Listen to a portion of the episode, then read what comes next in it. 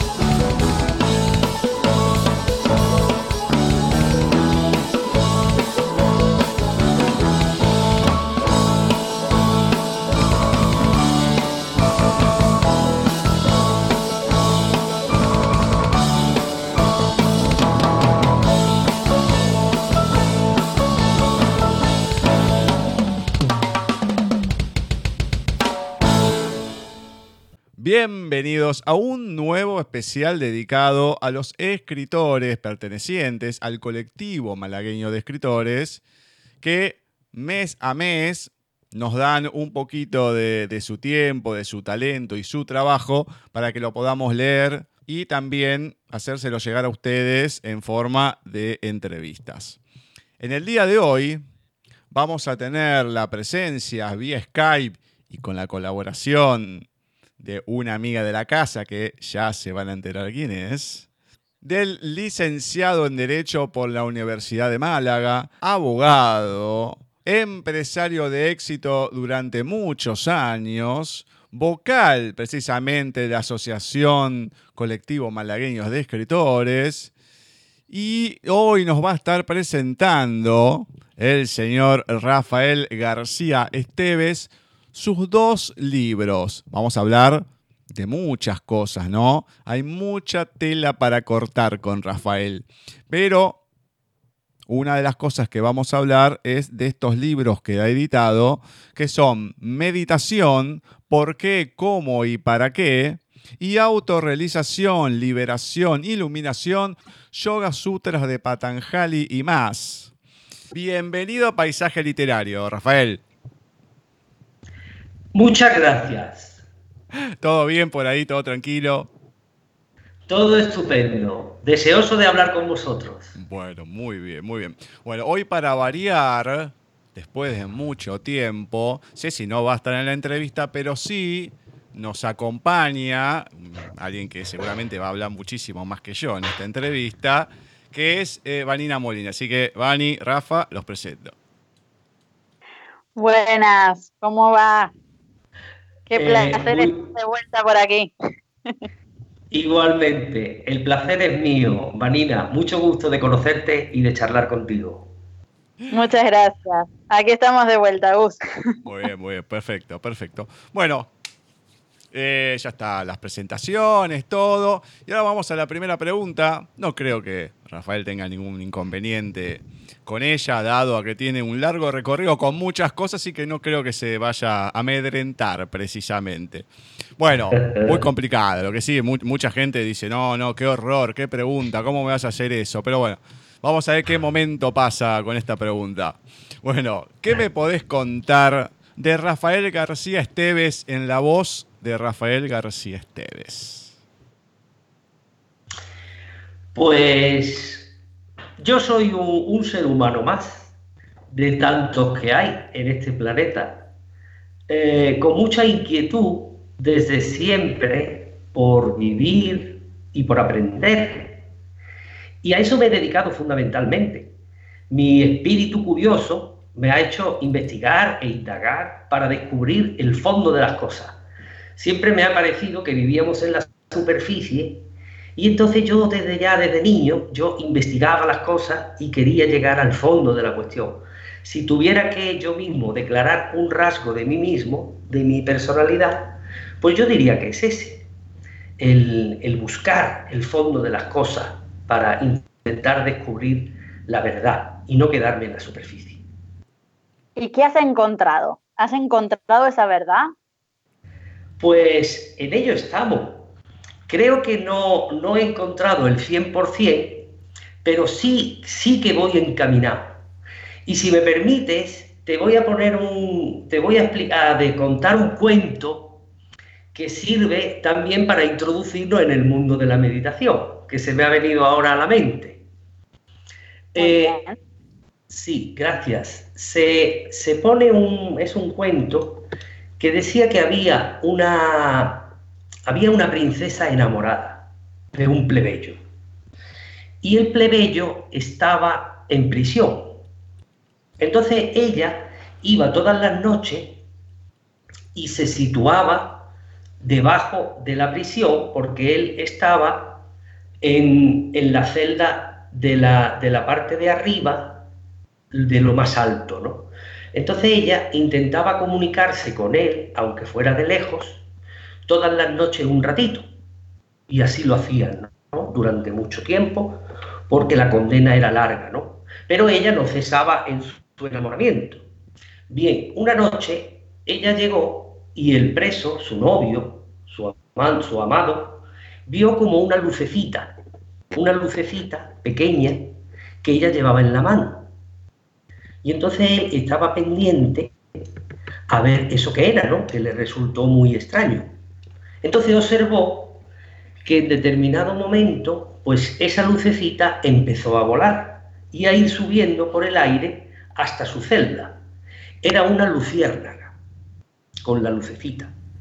Entonces la luciérnaga se posó en, la, en la ventana de la celda. Y él se dio cuenta que en la, en la patita, en las patitas, llevaba un hilo, un hilo amarrado. Él cogió el hilo y empezó a tirar.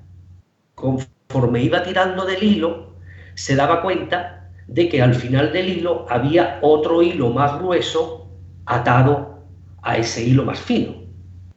Él siguió tirando del hilo más grueso y llegó al punto de que había atado a ese hilo más grueso una soga. Él tiró de la soga y entonces cuando llegó al final amarró la soga a un barrote de la celda y se descolgó y ya se fue con su amada para siempre. Entonces, esto sirve de ejemplo para, para explicar lo que es la meditación y también cómo a mí me ha servido. La meditación es un instrumento de conocimiento, por un lado, y por otro lado es una terapia. Desde el punto de vista del conocimiento, al principio empiezas, cuando llevas un tiempo, empiezas a percibir un poco de conocimiento, un poco de sabiduría. Pero poquito a poco el hilo se va haciendo más grueso. Entonces la conexión al mundo real, al mundo espiritual, se va haciendo más fuerte hasta que con la soga ya llegas al final. Entonces yo considero que he ido aprendiendo mucho, pero por supuesto todavía soy un estudiante y sigo, sigo estudiando, pero contento porque ya he aprendido algunas cosas. Qué bonito, mejor explicado imposible. Me alegro que te haya gustado. Muy bien, acá la tenemos nosotros. Sabani permanentemente nos lee semana a semana un capítulo de uno de los libros de Bukai. Así que estamos con, con, los cuentos ir a conocer, ir a conocer a la gente también a Bani, ¿no? Todos los cuentos semana tras semana. Pero bueno. Siempre intentamos buscar cositas que, traigan un poco de, esa espinita que, hablaba Rafael del, del autoconocimiento, del indagar más, de ir hacia adentro. Exacto, exactamente. Hay una duda que tengo eh, con respecto a tu biografía, ¿no? Que me, parece increíble. Obviamente que lo tuyo, todo este camino y todo, no es de un día para el otro, pero como una persona relacionado a, los negocios, siendo empresario, abogado y demás, se decide a inclinarse a tomar el camino de, la meditación y las, diversas terapias alternativas y, demás? Sí, excelente pregunta, Gustavo. Eh, verás, yo considero que el mundo espiritual empieza, claro, esto es mi opinión, ¿no? No quiere decir necesariamente que todo el mundo tenga que opinar igual. Pero la mi opinión es esta. Para empezar en el mundo espiritual, primero hay que dominar el mundo material. Entonces, primero hay que vivir el mundo material y tener un cierto control y un cierto dominio para tener una cierta calma, una calma mental que te permita penetrar en el mundo espiritual. Entonces yo, como no podía ser de otra manera, pues me he dedicado al mundo material, para ganar para vivir, etc. También he ayudado a mi familia y he estudiado materias materiales, valga la redundancia, ¿no? También tengo que decirte que tengo que deciros que eh, el camino de la meditación requiere de una mente fuerte y una mente adiestrada. Entonces, en contra de lo que se pueda pensar, la mente de un empresario es una mente que está acostumbrada a tener una concentración grande para poder atender esos asuntos empresariales y también en el caso de que haya varias empresas. De tal manera que esa mente, cuando está eh, adiestrada para la concentración, es idónea para emplearla en la meditación y llegar a los planos más elevados de conciencia. La mente es el instrumento más elevado que posee el ser humano. La meditación, como decía al principio, sirve en esas dos ramas. Por un lado, la mente puede ser también, cuando no está bien llevada, la mayor causa de sufrimiento del ser humano. Por eso hemos de conocerla y luego hacerla trabajar a nuestro favor y no en nuestro perjuicio. Eso sería la meditación en cuanto a terapia. Y luego, en cuanto a conocimiento interior, es la mente cuando está enseñada a ser un instrumento a nuestro servicio, esa mente concentrada es la que vamos a utilizar para que nos sirva de trampolín o de puente para conectar con los mundos superiores. Con lo cual, fíjate lo importante que es la mente de un empresario o una persona que haya estudiado, por ejemplo, derecho como yo, que el derecho se entiende también como una ciencia, podemos entenderlo así, entonces esa mente trabajada y adiestrada es perfecta para emplearla en la meditación, en contra de lo que en principio pudiera, parecer. Muy bien, Rafael. Y una pregunta. La mayoría de los seres humanos nos la pasamos buscando fuera lo que en realidad está dentro nuestro y eso es una de las pautas de la meditación, el buscar dentro nuestro esas respuestas o esa verdad que, de la que hablabas hace un rato. Entonces, la pregunta es, desde tu conocimiento, desde tu búsqueda, ¿por qué crees que la mayoría pierde su tiempo, por así decirlo, buscando fuera esa verdad hasta pasar por miles de cosas en lugar de empezar por dentro cuando ya es una verdad gritos que hay que empezar por ahí. ¿Y cómo se podría incentivar e insertar en un sistema como el nuestro la meditación para que se pueda empezar desde más pequeños? Sí. Em, vamos a ver, son dos preguntas, ¿no? Eh, la última es con, la, con el conocimiento de que la meditación ayuda a lograr la felicidad de las personas. Eh, al final, lo que todos los seres humanos quieren es ser felices. Y la meditación nos va a ayudar a ser feliz, porque la felicidad está en la mente. Así que una mente eh, trabajada va a ser una mente feliz. La forma de desarrollarla es, eh, la forma de desarrollar la meditación es, por ejemplo, yo en mis libros y en el primero lo he, escrito a modo de manual con la idea de que en el futuro consigamos que se convierta en una asignatura para la en el colegio, en la educación. Yo observo y veo que ya en muchos países pues ya hemos se ha conseguido que ya la meditación no es que sea una, asignatura, pero sí se va introduciendo, sí se va introduciendo, poquito a poco, ¿no? Y yo estoy empeñado, alguna vez en alguna conferencia o alguna charla he dicho yo que yo estoy pensando hasta en dedicarme a la política aquí en España, no con el interés de que otro pudiera tener, sino mi interés es alcanzar cuotas de poder para poder meter la, meditación como asignatura, ¿no? Así que fíjate, ¿no? Esa es la manera que yo veo.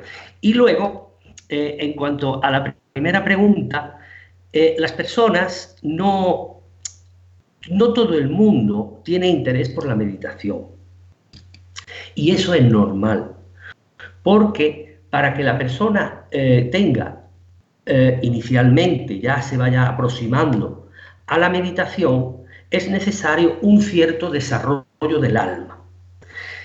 Pongamos un ejemplo si el fin de esta existencia, de una encarnación, eh, sería, vamos a poner un ejemplo, sería mil kilómetros, eh, recorrer mil kilómetros, pues a partir de la mitad más uno, o sea, a partir del kilómetro 501, ya estaríamos más, eh, ya estaríamos en el punto superior a la mitad del camino.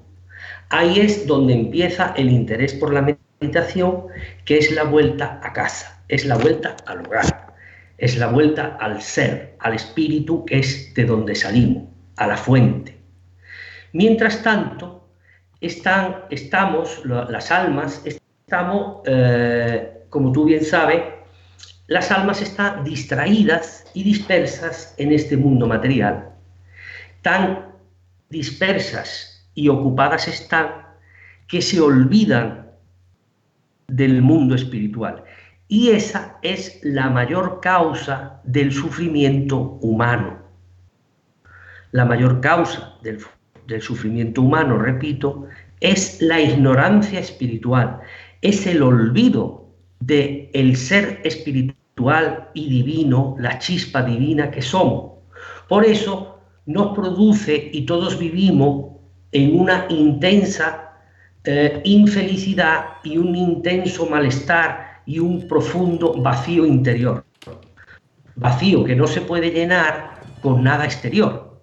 Pero para eso hace falta una serie de, de reencarnaciones, una serie de encarnaciones para darse cuenta de que eso es así. Mientras tanto, la persona está buscando la felicidad, por ejemplo, en ganar dinero, otro la está buscando en, en, en, la, en la, fama, otros en el amor carnal, otros en otros asuntos, ¿no? Hasta que cuando el alma ya ha recorrido mucho, entonces se da cuenta de que todo eso no es, el, eh, no es lo que les va a reportar ese, ese gozo interior, esa felicidad, que solo está en el ser. Y ese es el camino de la meditación, el que te lleva al ser, Así que, en conclusión, el que no, no se puede forzar, aquella persona que todavía no haya despertado al interés espiritual y a la meditación, no se puede forzar, simplemente es que todavía le hace falta un poquito más de desarrollo. Entonces nosotros tenemos que estar ahí a la espera de que el que quiera acudir, pues nosotros le explicamos lo que nosotros hayamos aprendido. Pero necesita él tener los oídos abiertos para escuchar. Si no tiene los oídos abiertos para escuchar, por mucho que le hables, no te va a entender. Ahora, eh, de todo lo que estás comentando, de este, del camino, ¿no? En el momento justo y todo, ¿cuándo te llega a vos ese momento de empezar con la meditación y todo este camino? Em, pues a mí me empezó hace 30 años aproximadamente. Yo tengo 51 años ahora, ¿no? En esta encarnación. No voy a decir como un, un, conocido mío, ¿no? Que cuando hablas con él te dice y surge esta pregunta, dice, ¿qué edad tienes? Y dice que yo recuerde 6.000 años, ¿no? Pero yo no, yo digo 51. Entonces yo recuerdo aproximadamente cuando tenía 20 que entré en contacto con libros que hablaban de la meditación. Yo siempre he sido un gran lector, siempre me ha gustado mucho leer, ¿no? Y, entonces me acuerdo de, haber ido a, la que iba, alguna vez voy todavía, a ferias de libros y a, ofertas de, de, libros, ¿no? A las rebajas, y entonces compraba muchos libros, aprovechaba y compraba muchos. Y entonces ahí fue cuando entré en contacto con libros orientales, y occidentales, pero que hablaban de la meditación de origen fundamentalmente oriental. Y entonces ese fue el inicio, ¿no? Yo rápidamente me di cuenta de que eso era lo que yo estaba buscando. Porque mientras el resto mientras el resto de formas de conocimiento, desde mi punto de vista, claro, el resto de formas de conocimiento era un conocimiento desde fuera, la meditación te ayudaba a adquirir conocimiento, si bien de fuera también, pero experimentarlo desde dentro. Y entonces, claro, digamos que e-, esa es la diferencia entre una creencia y la sabiduría. La creencia es cuando uno cree algo de algo, pero cuando esa creencia se convierte en experiencia, es cuando torna en sabiduría. Entonces, claro, yo me sentí ya como si podríamos decir hipnotizado por la meditación. Y entonces fue cuando yo empecé allá a investigar, a leer más libros, a viajar, a, asistir a, a, conferencias y a encuentros donde se hablaba de la meditación. Y así fue el principio, o sea, hace ya, hace ya 30 años, ¿no? Qué bueno. Ahora, mm, has dicho cómo has ingresado a lo que es la meditación, pero sabemos que en esta búsqueda incansable has estudiado Mm, otras tantas creencias. Ya que nombraste la palabra creencia, vamos a hablar de religiones. Y has pasado por el cristianismo, por el hinduismo, masonería, budismo, vamos, un montón. Entonces, ¿qué es lo que encuentras en común entre todas ellas y qué es lo que te han dado más allá de la creencia? Eh, en el fondo, yo creo que si fuéramos capaces de reunir aquí, en esta, en esta tertulia nuestra, ¿no? en esta entrevista y charla, fuéramos capaces de reunir a los fundadores de estas religiones que han nombrado, estoy seguro de que todos estaban de acuerdo. No había ninguna diferencia o la diferencia sería mínima. Con lo cual, la conclusión mía es que todas las religiones y las eh, doctrinas, o casi todas, ¿no? Por no decir todas, todas, pero casi todas, pues eh, buscan y enseñan lo esencial. Con lo cual, todas son válidas. Las dificultades y, los conflictos vienen después, con el paso del tiempo, cuando los seguidores eh, manifiestan aunque a lo mejor los, claro, los seguidores no lo perciben claramente, pero desde fuera se ve que están, eh, que están dominados por el egoísmo, que es el mal más grande de la humanidad, el egoísmo, y entonces ahí surgen ya, ahí surgen ya los, los conflictos. Yo es verdad que he indagado en muchas y, siempre una me ha llevado a la otra. Verás, eso es como cuando estás leyendo un libro y ese libro, eh, por ejemplo, en el primer libro mío, si no, hay 23, en la bibliografía contiene 23 libros. Y el segundo, si no recuerdo mal, son 27. Es decir, igual que un libro, tú estás leyendo y hace una cita y te, y te lleva a otro libro, que es una forma de, indagar, que es la que yo también hago, ¿no? Un libro te lleva a otro libro, a su vez a otro libro, a su vez a otro libro, pues igual pasa con las enseñanzas. Uno entra en una, profundiza en ella, en, en algunas, de algunas he sido miembro, he formado parte, de otras no, de otras las he estudiado, he sido lo que se llama simpatizante, no miembro, y eh, no doy nombres para que ninguna se moleste, pero una me ha llevado a otra y considero que el conocimiento de la otra era superior al anterior y así sucesivamente. O, la otra tenía, rellenaba un hueco que yo veía en la enseñanza anterior. Por eso en realidad, por eso en realidad todos, todas son válidas. Y ahora, si me permites, voy a hacer una cita que viene a colación que es la primera cita, la primera frase con la que empieza mi primer libro, que es Meditación, por qué, cómo y para qué. Y dice así, el señor Krishna le dice a Arjuna en la Bhagavad Gita, no importa cómo los hombres se acerquen a mí, siempre los acojo, porque los diferentes caminos que toman me pertenecen. Quiere ello decir que, como dice un amigo mío, dice Rafa, lo importante es que la persona sea buena persona.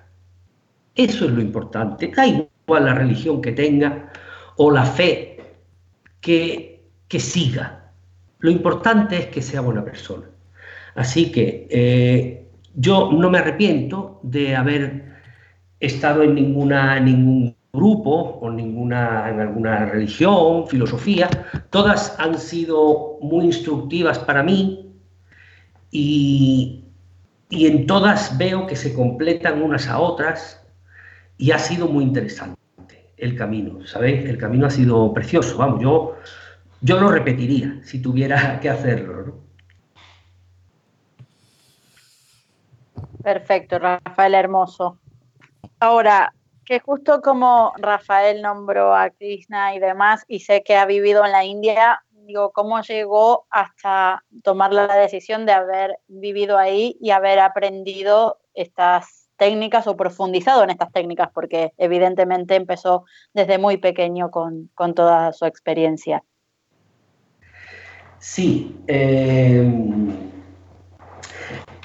investigando, investigando, entré en contacto con lo que se llama la teosofía cuya eh, sede, eh, la teosofía es una, es una, eh, bueno, es una filosofía, una doctrina, cuya, cuya sede principal está en Madras, Adyar, India, en el sur de la India.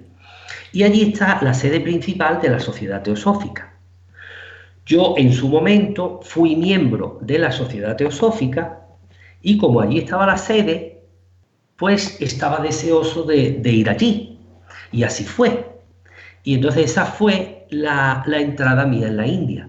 Una vez estando allí y aprovechando lo maravilloso, bueno, la India en general es maravillosa, pero en especial el sur.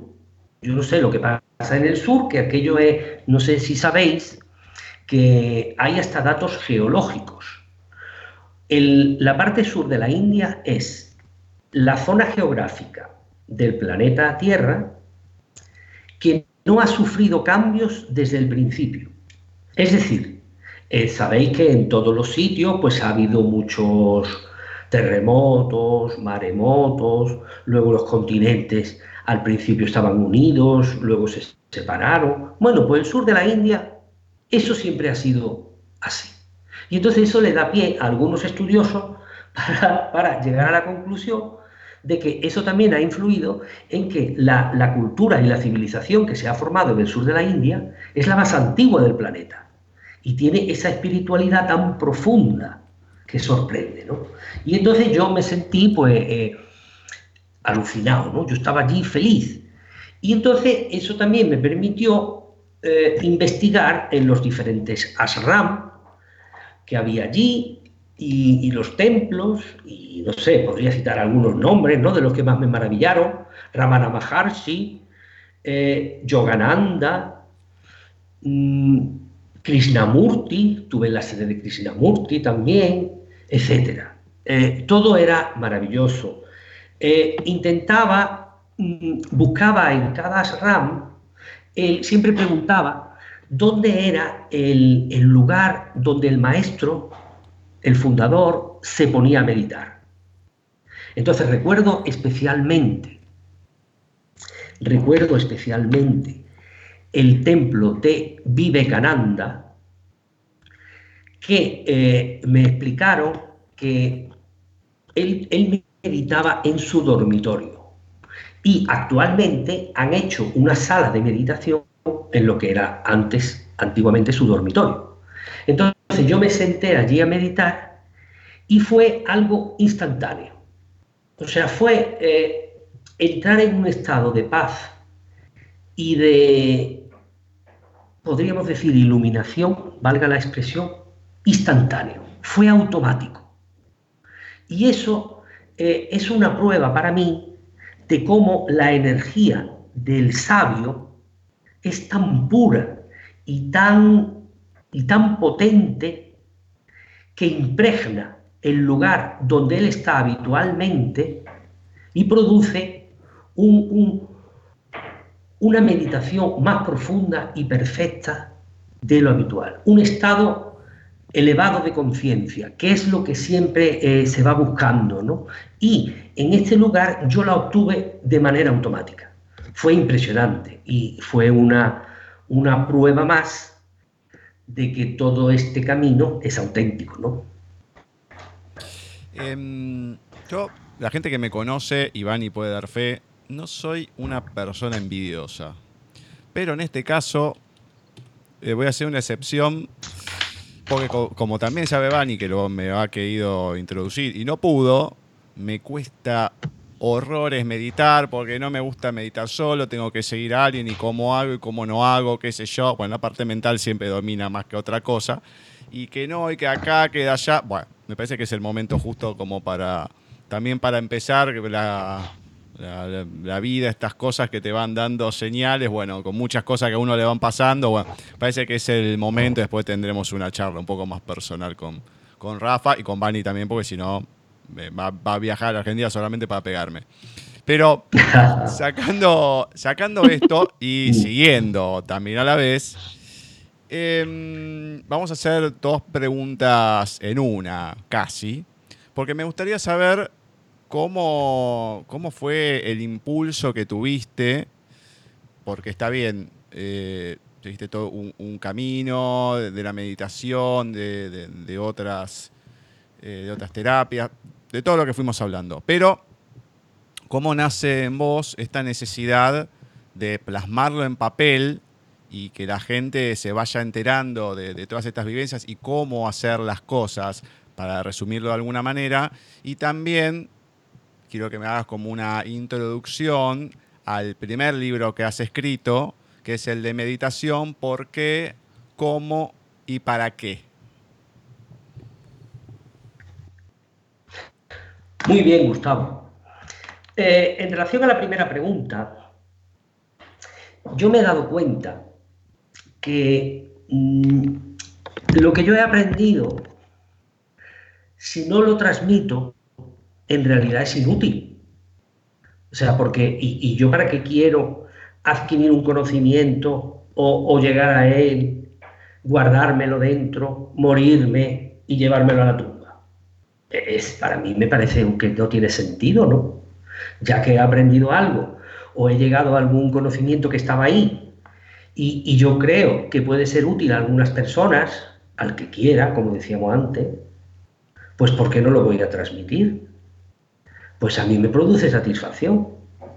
Y también creo que hay personas, como me he dado cuenta con el tiempo, que les viene bien.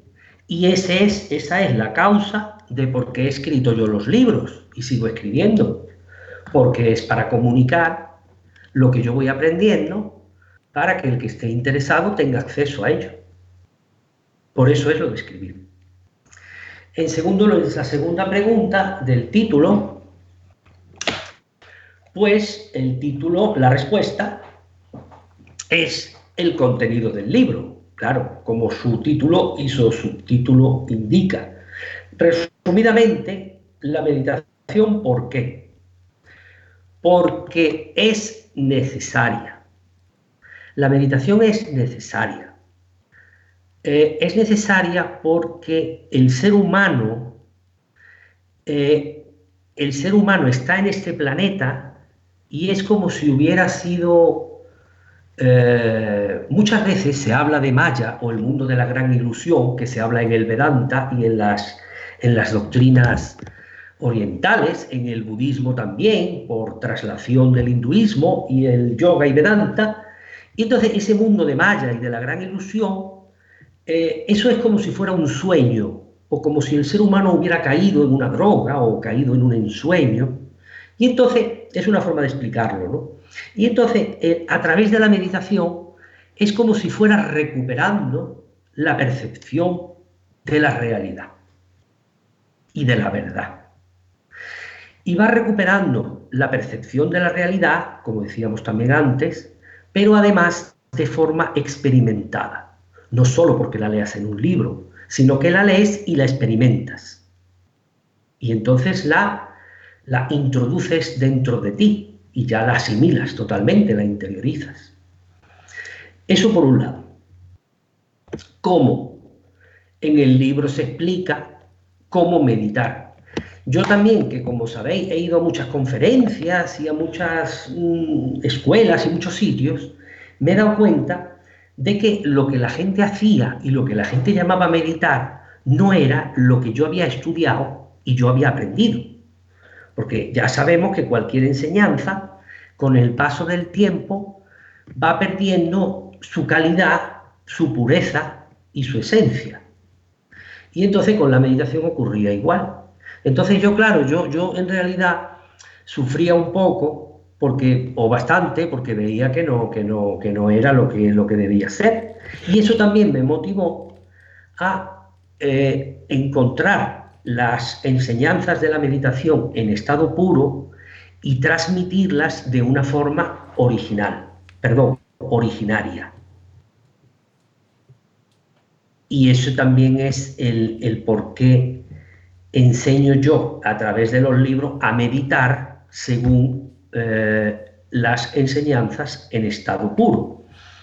Vienen, eh, es un resumen de las, las más importantes formas de meditar en estado puro para que cada persona elija, después de haberlas aprendido teóricamente y llevadas a la práctica, para que ella elija la más idónea para ella. Porque sabemos también, como enseñaba el propio Buda, y he así sus principales ramas de enseñanza, que las mentes no son todas iguales. Por eso él dividió sus enseñanzas a la hora de su muerte en sus principales discípulos, enseñando, encargando a cada uno que transmitiera las enseñanzas acordes con un tipo de mente. Entonces, en este libro hay muchas prácticas para que cada uno descubra cuál es su tipo de mente y así pueda llevar a, a la práctica valga la, repetición, la que más sea acorde a él. Eh, aprovecho y digo una cosa y que es importante, ¿no? Eh, la meditación mm, nos va a ser útil para todo, nos va a ser útil para todo. Y así enlazo también con la, la última parte del subtítulo ¿para qué? que también ya comentábamos al principio, que yo explicaba lo de que la meditación tiene como dos ramas. Una es la rama como terapia y otra es como autoconocimiento. En cuanto a terapia, ya sabemos que el, equilibrio es la base de la salud y el desequilibrio es la base de la enfermedad. Por eso, a través de la meditación, aprendemos a reunir esas energías, a manejarlas, trabajarlas y equilibrarlas.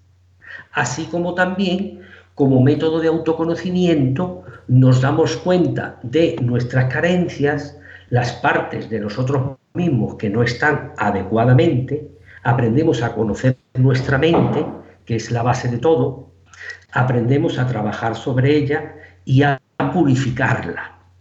Y una vez que la mente está purificada, nuestra salud, sin lugar a dudas, mejora grandemente.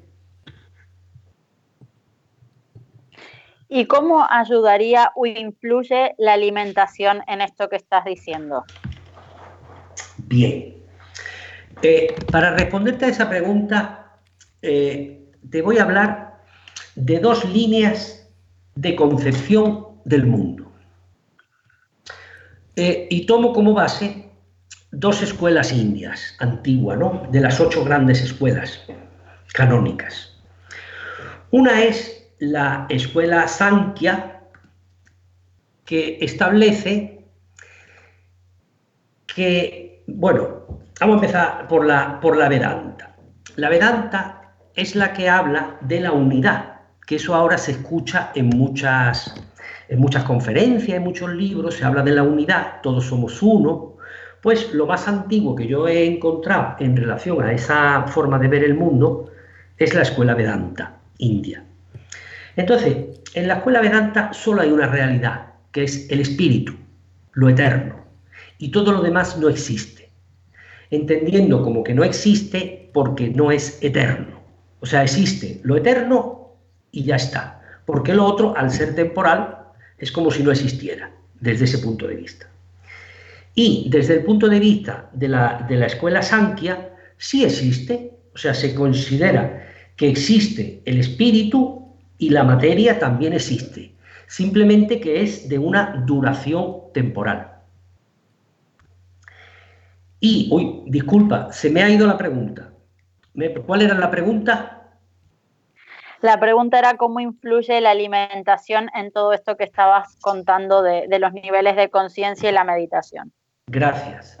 Claro, si, consideramos que todo este mundo que vemos es un mundo irreal, es la gran ilusión o maya, que no existe, entonces es totalmente irrelevante la alimentación, porque la alimentación no existe, ni existe el cuerpo físico, lo único que existe es el espíritu. Entonces, desde ese punto de vista, la alimentación no tiene relevancia. Ahora, si, por ejemplo, seguimos la, forma de entender el mundo de la doctrina de la escuela Sankhya, donde la materia también tiene existencia, lo que también tiene realidad, lo que pasa es que la realidad no es eterna, sino temporal, entonces, por supuesto, que la alimentación tiene mucha importancia.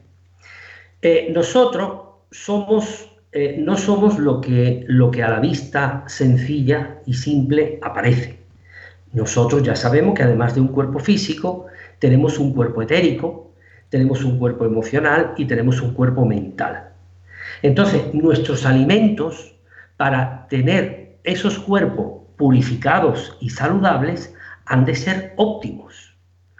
Entonces, la alimentación es importante, pero no solo para el cuerpo físico sino para el cuerpo emocional y mental. Al igual que tenemos que alimentarnos de una manera saludable, comer productos sanos, a ser posible ecológicos, que no tengan, que no ningún veneno ni, nada eh, biológico, lo que se llama eh, ecológico y biológico, también nuestras, tenemos que alimentarnos de emociones adecuadas y buenas.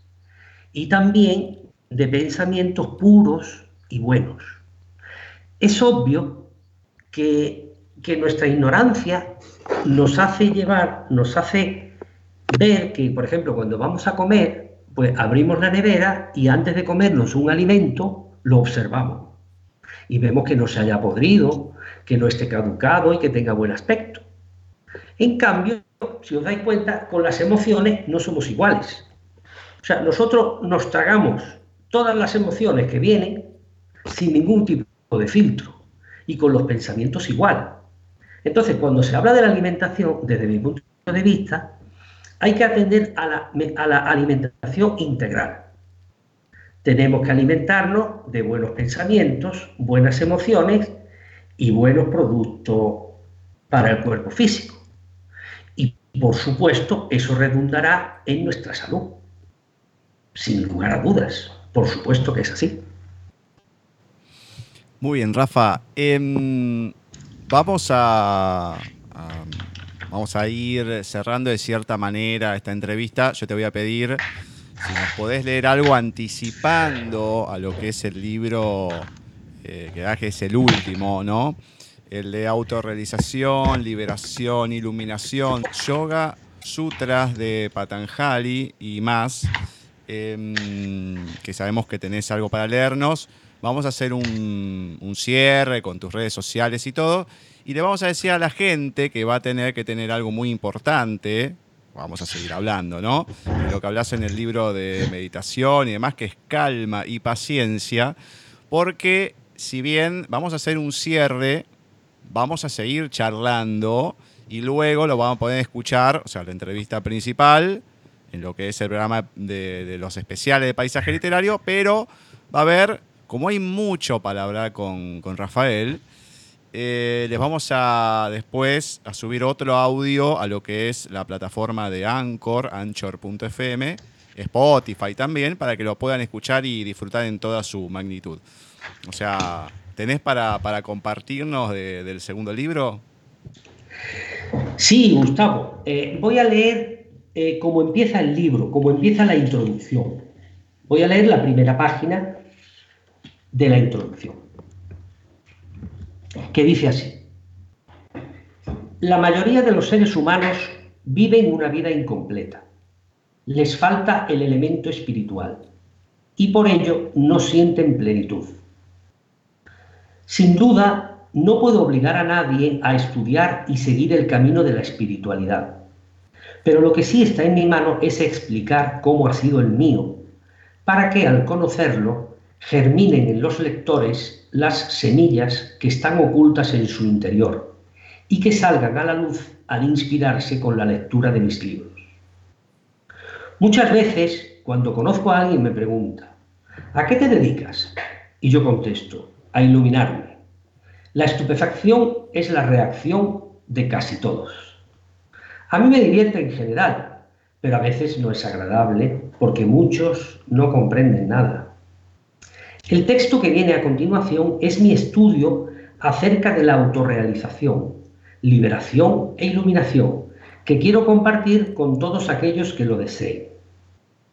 Seguiré como hilo, nunca mejor dicho, ya que esa es la traducción del término sánscrito sutra, la gran obra Los, los Yoga Sutras de Patanjali, que, que describe el camino el desenvolvimiento del alma a través de las múltiples encarnaciones hasta que cumple su cometido.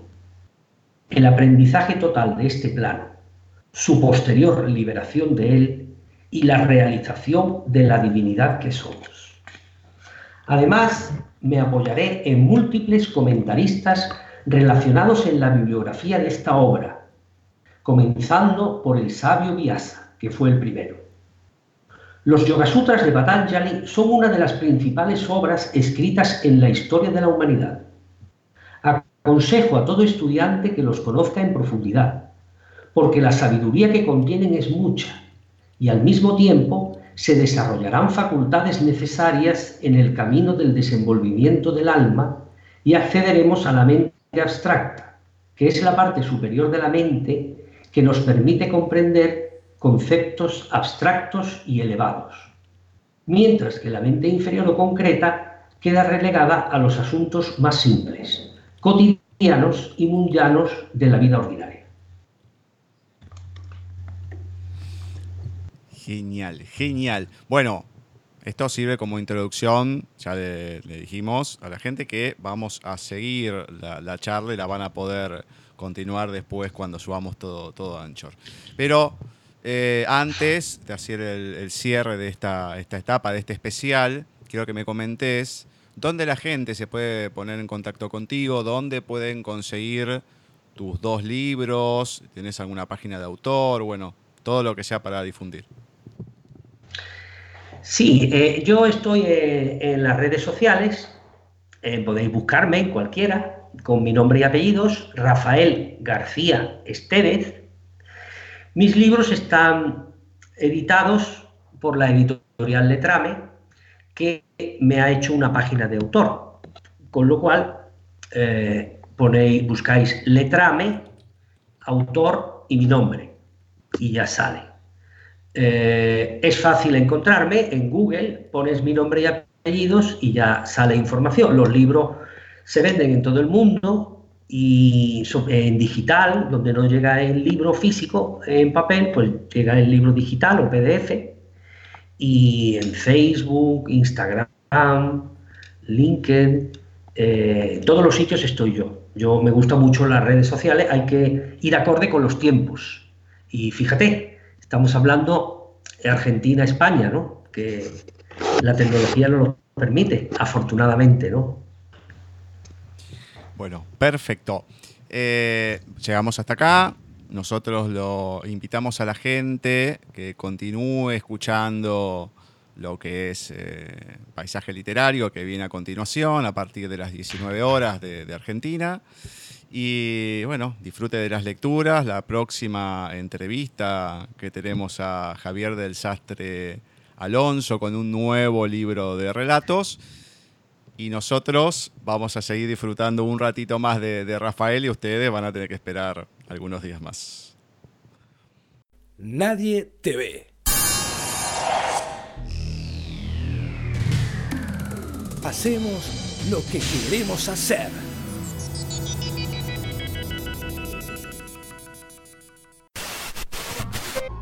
Que nadie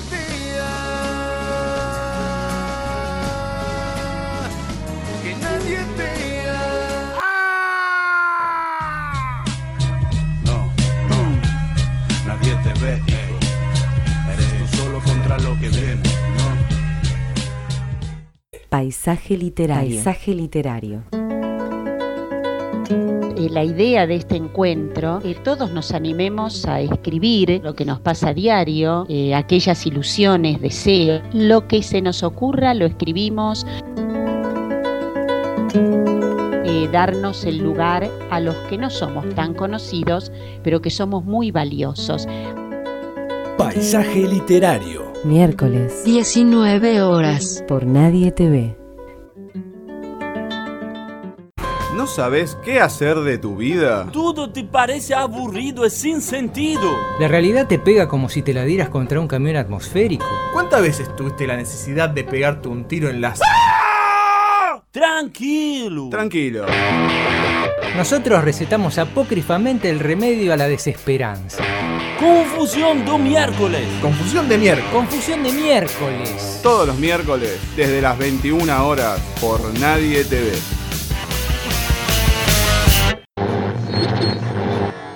Miércoles y en mitad de semana, cumpleaños mi hermana, no vamos a trabajar. Miércoles por la tarde y tú que no llegas. Miércoles, arráncame. Miércoles intente razonar.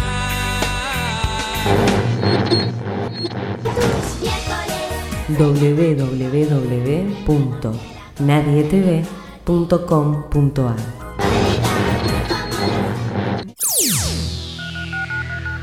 contacto arroba nadietv.com.ar